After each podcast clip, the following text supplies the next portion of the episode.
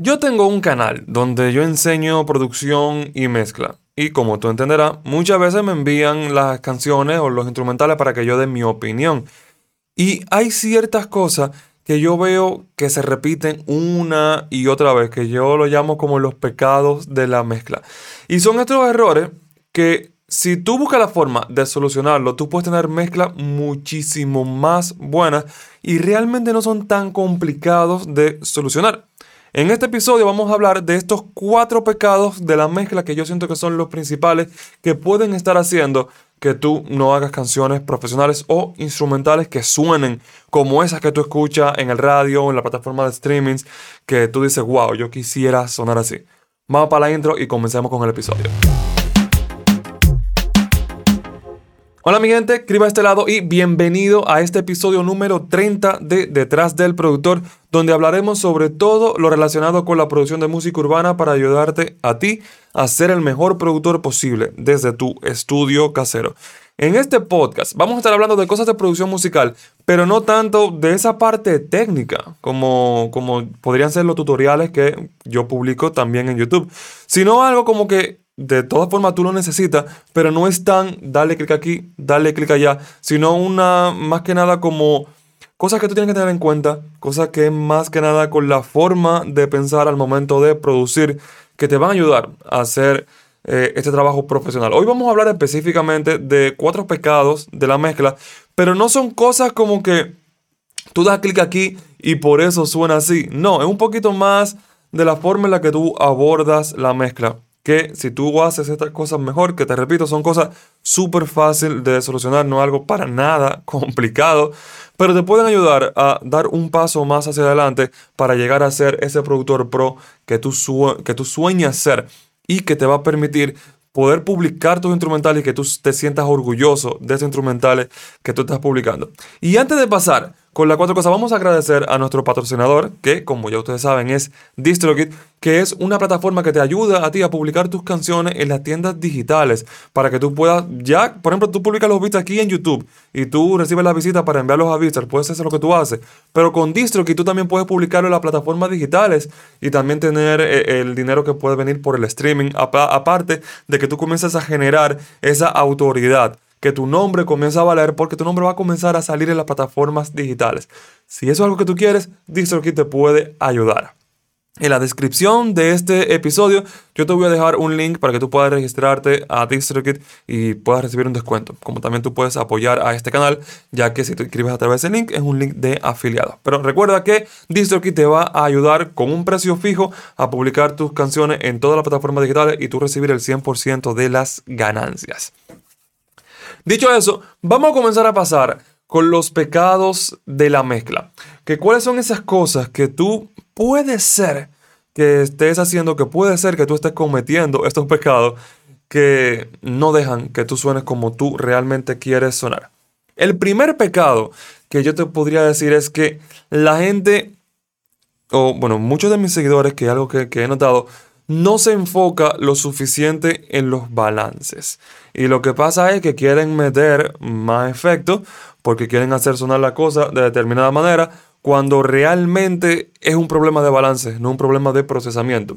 Por ejemplo, que las voces no suenan como que lo suficientemente al frente, que el kick y el, y el snare no, como que no está golpeando fuerte. Entonces tú ves que comienzan a meterle compresores, que comienzan a meterle saturadores. Cuando realmente la solución es, loco, sube el fader un poquito más, a que el kick y el snare tengan un poquito más al frente. Oye, las voces se pierden entre la música. Hay veces que no hay que estar jodiendo, ecualizando, comprimiendo, loco, es darle un poquito más de volumen a la voz y ya se sienta encima la música y no se pierde dentro de la música. Y mira, cada género tiene ciertos parámetros esperados. Es decir, por ejemplo, si tú estás mezclando reggaetón, que es lo probable si tú ves mi, mi video y, y tú escuchas este podcast, Probablemente tú estás mezclando una música que lo principal es kick, snare, bajo y voz principal. Después todo lo otro es acompañamiento a eso. Y incluso dentro de esas cuatro cosas principales kick, bajo y voz. Eso es lo principal. Todo lo otro, el, snare también puede pasar a un segundo plano eh, para que no quede por delante de la voz. Entonces, nosotros, yo te diría que cuando tú comienzas a mezclar, comienzas a tomar esas cuatro cosas como que balancealas perfectamente, lo mejor que tú puedas. Solamente a fader. No te pongas a meterle de que ecualizadores, a meterle compresores, a fader. Que tú tengas una buena base para el resto de la mezcla. Porque si tú no tienes esto bien balanceado, tú vas a comenzar a procesar y con cada proceso que tú hagas, tú vas degradando un poquito el, audio. Eso no quiere decir que no hagas proceso, porque claro, si tú estás haciendo un proceso para que suene mejor, pero trata de hacer la menor cantidad de procesos posible. Ahora, eso no quiere decir que si hay un sonido que necesita 50 procesos, tú no se lo hagas. No, si lo necesita, está bien. Pero dentro de lo posible, trata de hacer la menor cantidad de procesos posibles, porque hay menos conversiones en el audio y tú vas a tener un audio que va a sonar mejor.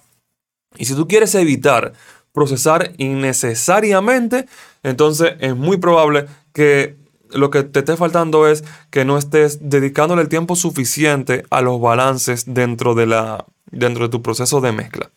Otra cosa que te puede estar dando eh, inconveniente con esta parte del balance es que es algo muy común también en la música urbana porque a nosotros los urbanos nos encanta escuchar la música a demasiado volumen y uno de los problemas más grandes que hay es mezclar a un volumen muy alto. Y mira qué pasa, nuestro oído no escucha de igual manera si escuchamos bajito o si escuchamos alto.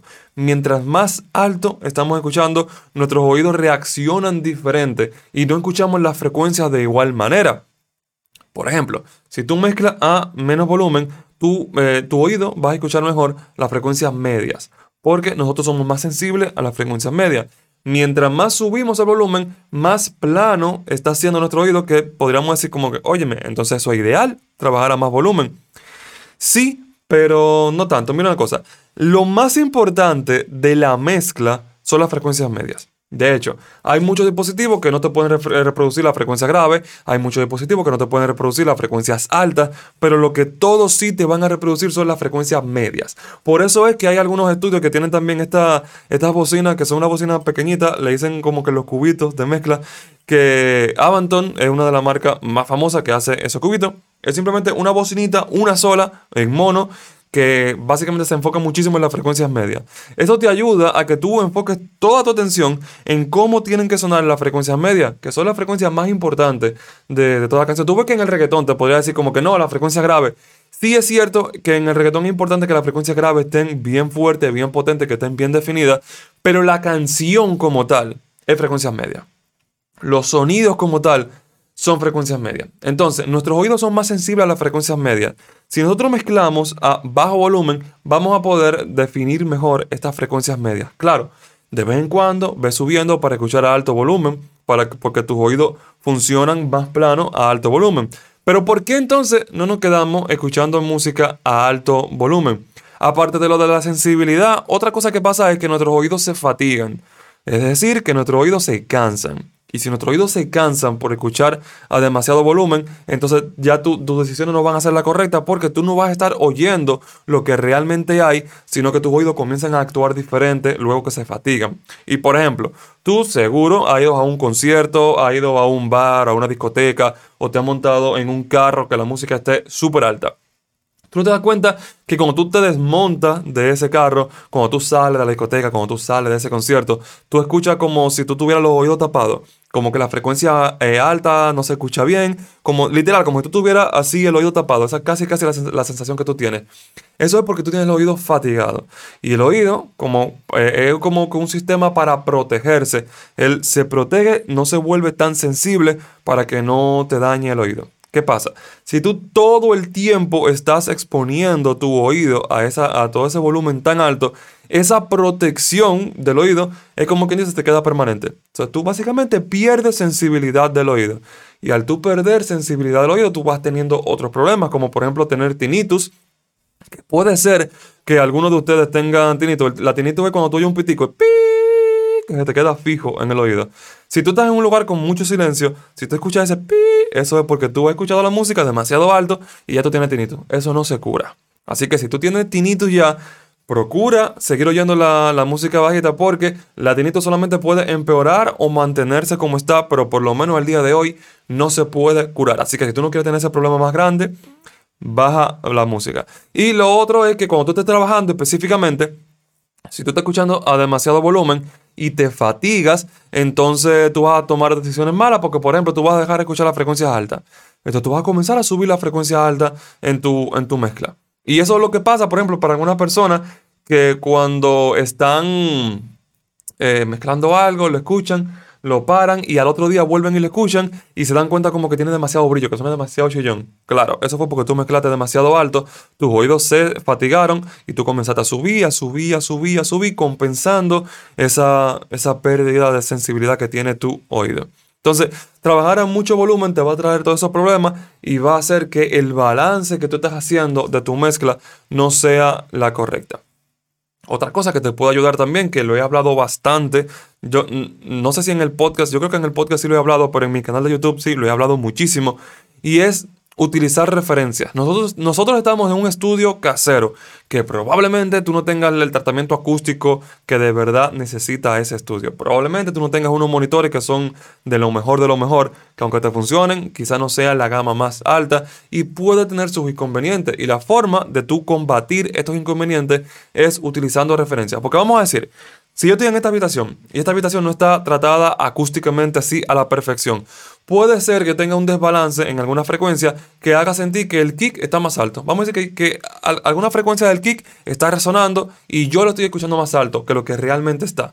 Que si yo escucho eso en otro lugar, el kick realmente no suena alto.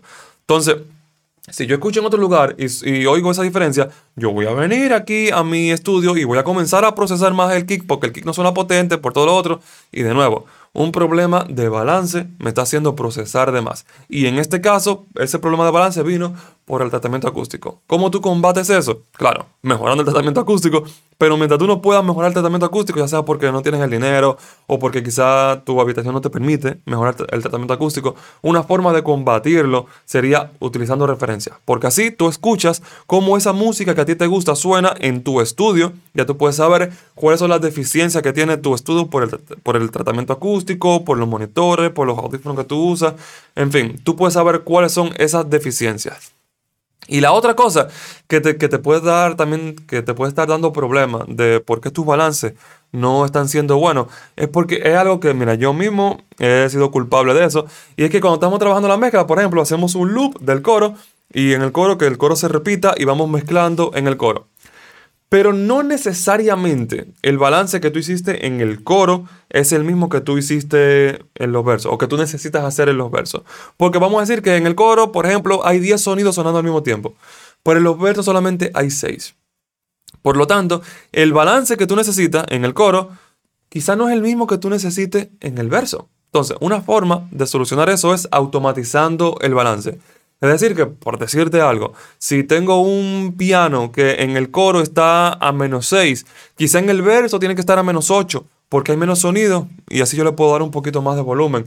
Quizá las voces en el coro, como grabé tres voces extra, la voz principal tengo que bajarla un poquito, pero en el verso tengo que subirla un poco para que dé la sensación de que la voz está al mismo volumen.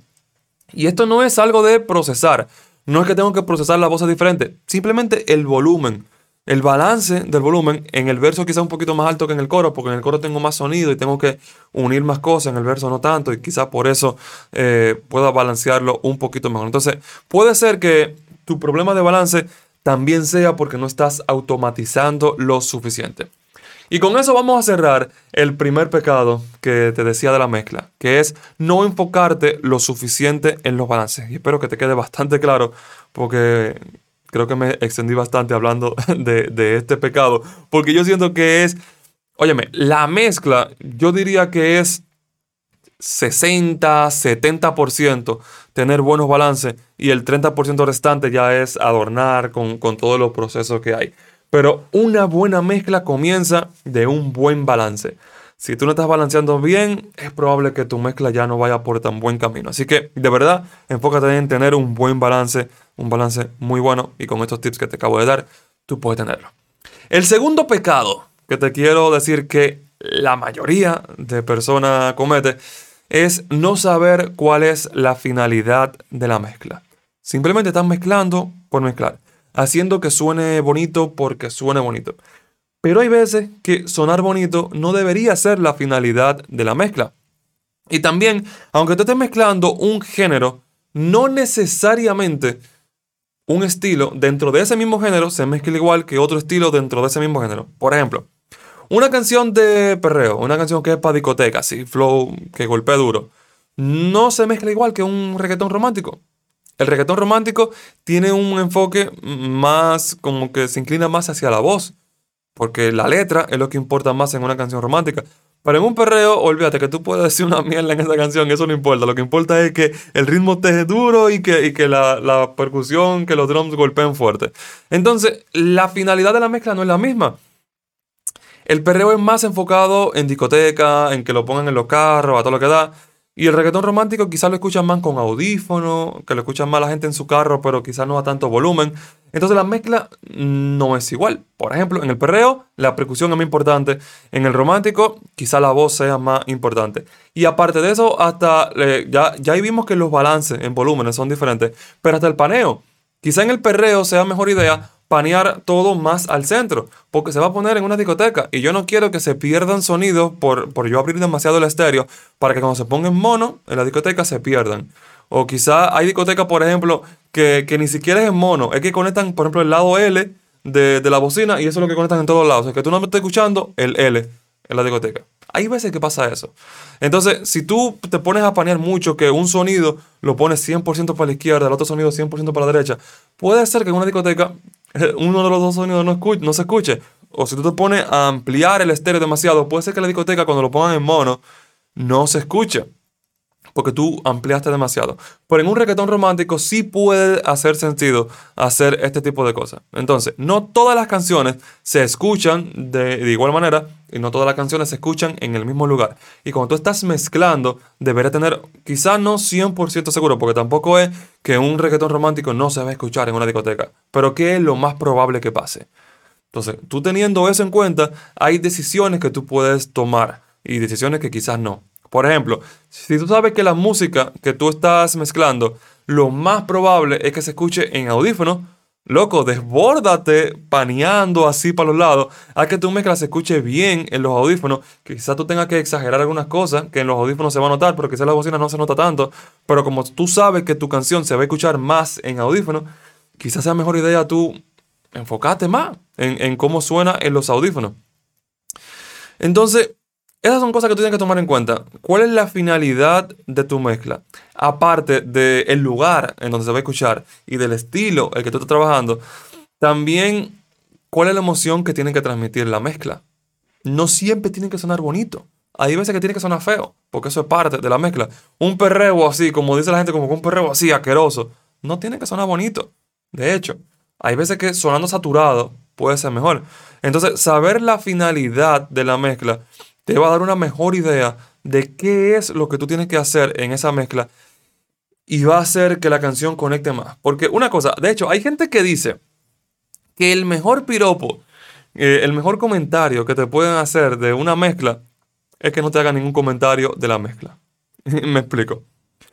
Si alguien te dice, wow, qué kick que suena bonito. Sí, full, eso te sube el ego como, como ingeniero de, de mezcla. Pero también se podría decir, el kick sonó tan bonito que resaltó sobre toda la mezcla. Entonces yo hice con la mezcla que tú te enfocaras en el kick.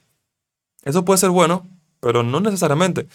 Si yo logro con mi mezcla que tú no te enfoques en la mezcla, sino que tú te disfrutes la canción, quizá esa es una mejor mezcla. Porque al final del día, la mezcla no es para subirte el ego a ti como productor.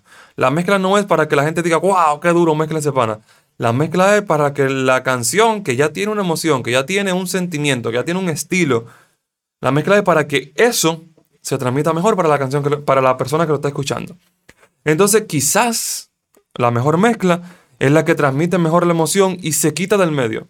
Se quita del medio entre lo que tenía el cantante o, el artista en general a lo que el, el, oyente escucha. Es cómo podemos presentar esto que tiene el artista de la mejor manera posible para el oyente, para que el oyente de verdad escuche lo que el artista eh, tuvo la intención de que escuchara.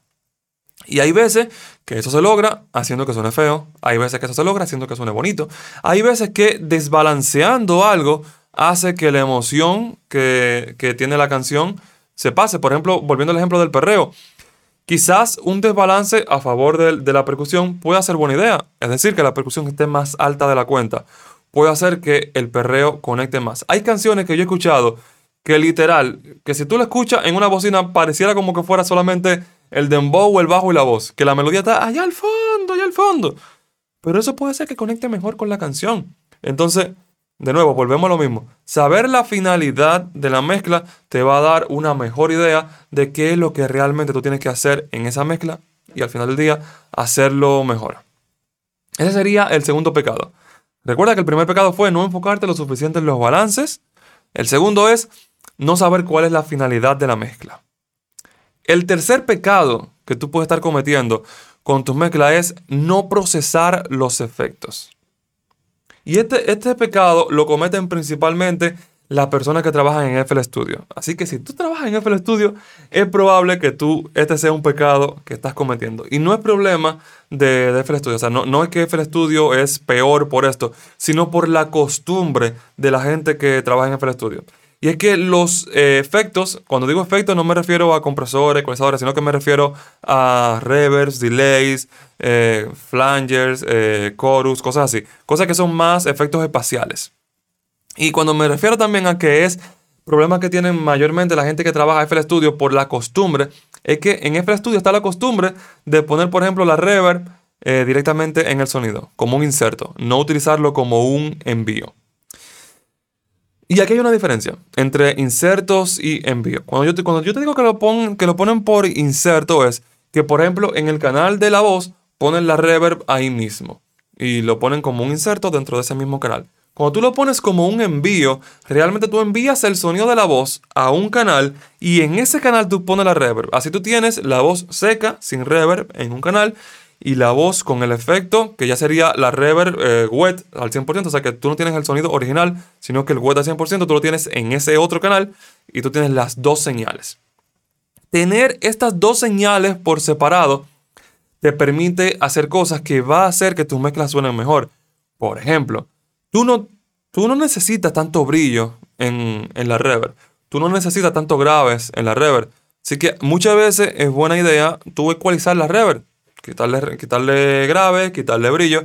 Pero si tú lo haces como inserto, tú no puedes, porque tú tienes la reverb en el canal original de la voz. Entonces tú no puedes procesar por separado la reverb y la voz original. Entonces eso te, da un inconveniente porque, mira, si tú no le quitas suficiente reverb, digo, suficiente grave, suficiente brillo, la reverb te comienza a molestar más rápido. Y es probable que tú estés escuchando canciones que te encanta cómo suena la reverb, pero para tú lograr eso, tú tienes que subir un poquito más la reverb. O porque tú sientes que si, si tú subes más la reverb para que se escuche como en esas canciones que tú estás oyendo que te encanta la reverb, entonces la reverb te molesta. Entonces, ¿Cómo tú logras eso? Y es fácil, quitándole esas frecuencias que te molestan, que generalmente en la reverb es las frecuencias graves y las frecuencias altas. Hay gente que llega incluso al punto de que, de que ecualiza la reverb que suena casi, casi como efecto de teléfono. Eso te permite, como ya tú no tienes la frecuencia grave la frecuencia alta que te está molestando, te permite subir un poquito más la reverb sin que moleste. Y otra cosa que te va a permitir hacer que la reverb suene mejor es utilizar el pre-delay. Eso lo que hace es que te separa un poco la reverb del sonido original. Por lo tanto, tú escuchas la voz clarita, la escuchas bien presente, y al tú separar la reverb un poquito de, de la voz original, también te permite bajar un poquito más la reverb, pero que todavía se escuche. Entonces tú tienes la sensación de que tú tienes esa reverb ahí, te gusta cómo suena porque la, la, tienes presente, pero al mismo tiempo tú tienes la voz bien clarita, como que no quede empastada por la reverb. Y muchas de estas decisiones tú no las puedes tomar si utilizas la reverb por inserto. Entonces, por eso digo que eh, son problemas que principalmente tiene la gente que trabaja en FL Studio, porque suele utilizar las cosas por inserto. Y no es solamente utilizar eh, el ecualizador, aunque mayormente el procesamiento que tú le vas a dar a la reverb, los delays y cosas así, va a ser ecualizarla para separarla de la voz principal. Pero digamos que, por ejemplo, el, el delay. Hay veces que el delay también ecualizarlo es una buena idea porque así también tú separas la voz principal del delay y tú haces que el delay tenga un sonido diferente que contraste a la voz principal y tenga su propio espacio. Así el delay no molesta a la voz principal.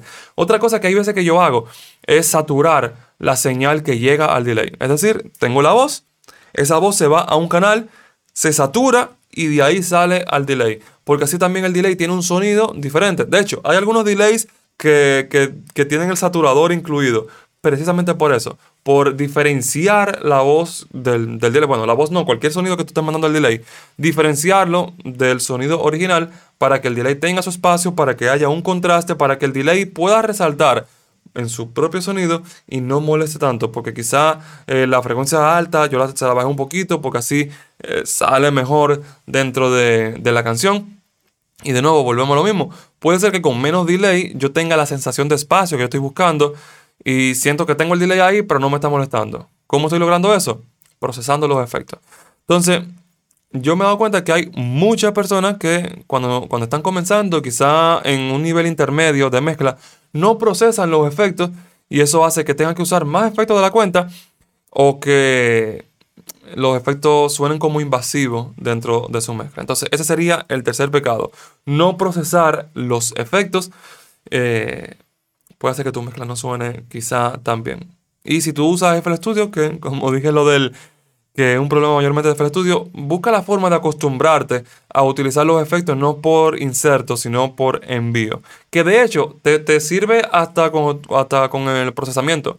Si tu computadora no es tan buena, eh, que no, no, tiene tan buen procesamiento, quizás es mejor para ti utilizar esos efectos como envío, porque si tú tienes 10 voces, por ejemplo, o 10 sonidos en general, en vez de utilizar 10 reverbs, tú nada más utilizas una y envía los 10 sonidos hacia esa reverb. Entonces te funciona mejor porque también te consume menos procesamiento en el, en el CPU de tu computadora, en la RAM, en toda la computadora. Consume menos y tú puedes mezclar mejor. Y ahora vamos con el cuarto pecado de la mezcla. Y, y este pecado yo creo que viene también por, porque se dice mucho que la, pues de hecho, al inicio de, estos podcasts yo, dice, yo dije que no procese mucho los sonidos, porque mientras más tú lo procesas, puede ser que comiences a dañar un poquito el sonido. Pero entonces el cuarto pecado puede ser un, como que un poco eh, contradictorio, porque el cuarto pecado sería es que a la gente le da miedo hacer movimientos grandes, hacer mucho procesamiento. ¿Y qué pasa? Lo ideal es no procesar demasiado el audio, procesar lo menos posible. Pero hay ocasiones en que tú necesitas procesar. Y hay veces que, por ejemplo, por eso es que a mí no me gusta utilizar mucho los plugins que tienen como que muchos dibujitos. Porque hay veces que si yo necesito ecualizar, por ejemplo, necesito subirle 10 decibeles en algo o necesito bajarle 10 decibeles, oye, uno se siente mal, como que tú subes 10 decibeles y ese ecualizador se ve como que tú estás haciendo una barbaridad ahí, que estás modificando demasiado. Y, si tú lo ves, o sea, tú visualmente ves eso, tú dices, coño, estoy haciendo demasiado, déjame bajarle un poquito. Entonces, hay veces que eso hace que tú no hagas los movimientos grandes que necesita hacer la canción simplemente por tú ver como que moviste demasiado. Entonces hay veces que eso te asusta y tú decides no hacer ese movimiento. Entonces eso también viene, como, o sea, aparte de esa parte visual que tú ves, viene también con esta idea de que bueno, como te dije, lo dije al principio de este podcast, no te pases con los efectos. Pero óyeme, hay veces que se necesita. Y yo creo que este balance o, esto, este saber si realmente necesito hacer ese movimiento tan brusco o no, se desarrolla con el tiempo. Mientras más tú confías en tu instinto de, sí, esta mezcla necesita hacer ese movimiento. Se puede ver como que demasiado agresivo, pero definitivamente esta mezcla necesita que yo haga ese movimiento tan agresivo. Entonces eso, eso se desarrolla con la experiencia. Mientras más tú estás haciendo ese trabajo, eh, más tú te vas dando cuenta cuando tú necesitas un movimiento eh, tan, tan agresivo como ese. Y también otra ocasión en la que tú quizás necesitas movimiento agresivo es cuando tú quieres hacer que una mezcla sea característica, que como que no suene, suena bien y ya, sino como que tenga un sonido característico hay veces que tú tienes que pasarte con, con, con, algún proceso. Y eso no quiere decir que tengas que pasarte con los procesos de todos los sonidos dentro de esa mezcla. Pero sí es posible que, por ejemplo, en el kick tú tengas que pasarte y saturarlo para que suene como que está dando en la madre, que suene durísimo. Pero solamente con el kick. Después todo lo otro que no suene así, que, que suene como que un poquito más normal, por decirle de una forma. Pero te digo, hay veces que se necesita eso. Hay veces que se necesita ese movimiento agresivo. Hay veces que se necesita eh, no hacer movimientos agresivos. El punto es que cuando tú necesites hacer ese movimiento grave, ese movimiento grande, que no te eche para atrás porque te da miedo, porque tú viste como que, wow, es demasiado fuerte eso que yo hice ahí. No, que cuando tú necesites hacerlo, tú lo hagas. Y el pecado es dejar que ese miedo no haga que tú de que ese miedo no te deje hacer ese movimiento grande. Entonces, vamos a recapitular un poquito los cuatro pecados que te dije. El primero es no enfocarte lo suficiente en los balances y eso hace que tú proceses más de la cuenta y que tú tengas una mezcla que suena demasiado procesada y que no suena como tú quieres, simplemente por no dedicarle el tiempo posible, el tiempo necesario a los balances. El segundo pecado es no saber cuál es la finalidad de la mezcla, ya sea por el estilo de la canción, que si es por ejemplo un perreo, si es un, romántico, el estilo hace que la mezcla sea diferente y también tener en cuenta dónde es que se va a escuchar esa canción te puede ayudar muchísimo también a tú llevarte por un camino específico de esa mezcla que tú estás trabajando. El tercer, el tercer pecado es no procesar los efectos, haciendo que tus efectos suenen un poquito mediocre. O sea, que no, no, no está sonando como realmente debería sonar. Y ese, ese, ese extra que, que, te está faltando puede ser porque tú estás utilizando los efectos por inserto en vez de por envío. Así que mi recomendación sería utilízalo por envío y procesalo. Y el cuarto pecado es que te da miedo hacer esos movimientos grandes. Te da miedo que cuando se necesita de verdad dé mano y hace ese movimiento grandísimo.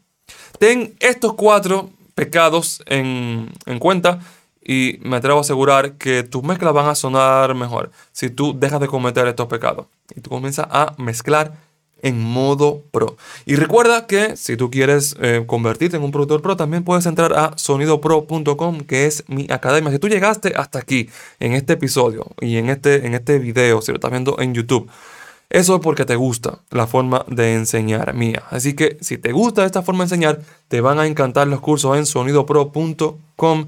Y por ejemplo, con el Pack Productor Pro tú puedes aprender a grabar tus voces, a mezclarlas, a hacer beats, mezclar tus beats también y aprender a masterizar en modo pro, sonidopro.com. Dicho esto, espero que te haya gustado este episodio. Déjame saber en los comentarios si tú estás en, en YouTube ¿De qué te gustaría que hablemos en siguiente episodio? Que de hecho tengo una idea que puede ser que le guste. Lo, tengo pendiente ahí a ver cómo lo hago porque siento que le puede dar de verdad mucha ayuda a ustedes para, para que puedan trabajar mejor y también para que sepan lo que de verdad va a funcionar para ustedes como productor y le saquen provecho. Estoy, como que dándole vuelta, estoy dándole mente a ver cómo lo hacemos, pero bueno, yo creo que el podcast va a mejorar muchísimo. Espero que les esté gustando lo que estamos haciendo. Y ya, bueno, dicho esto, nos, estamos nos estaremos viendo para la próxima. ¡Chao!